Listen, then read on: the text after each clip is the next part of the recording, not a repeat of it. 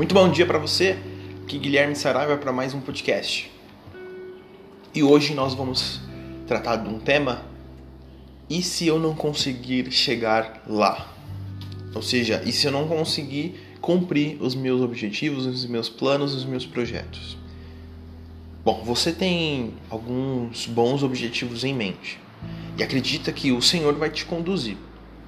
Mas e se você falhar no meio do caminho? Talvez você esteja com medo de não conseguir seguir adiante, de errar e de desapontar a Deus.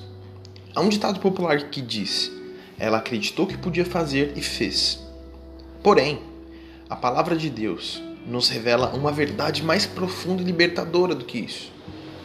A palavra do Senhor nos diz: Você acreditou que não podia, então Deus fez para você.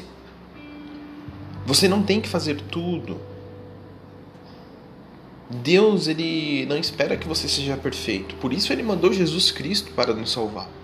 Ele sabia que precisávamos e precisamos de um Salvador para ser a nossa força quando estamos fracos, para nos guiar, para nos mostrar o caminho e para ser punido em nossos lugares por nossos pecados. O Evangelho é o que alimenta os nossos objetivos, guiados por Deus, ajudando-nos a ter motivação para voltar aos trilhos quando caímos, quando erramos, quando falhamos. Quando você não pode, Ele pode. De fato, Ele já o fez na cruz do Calvário. Não importa que você conquiste, se você consiga ou não, Deus já conquistou a vitória final sobre a morte para você e para mim. Não há erro que você tenha cometido que Ele não possa transformar em algo bonito, em algo magnífico, em algo para glorificar o seu nome.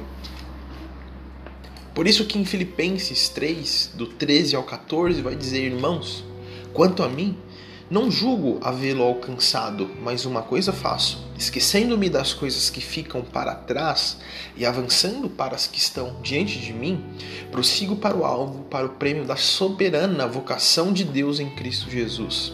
Ou seja, as coisas que ficaram para trás ficaram no passado e você tem, nós temos o poderio nós temos é, essa possibilidade de mudar o nosso destino colocando a nossa confiança em Cristo.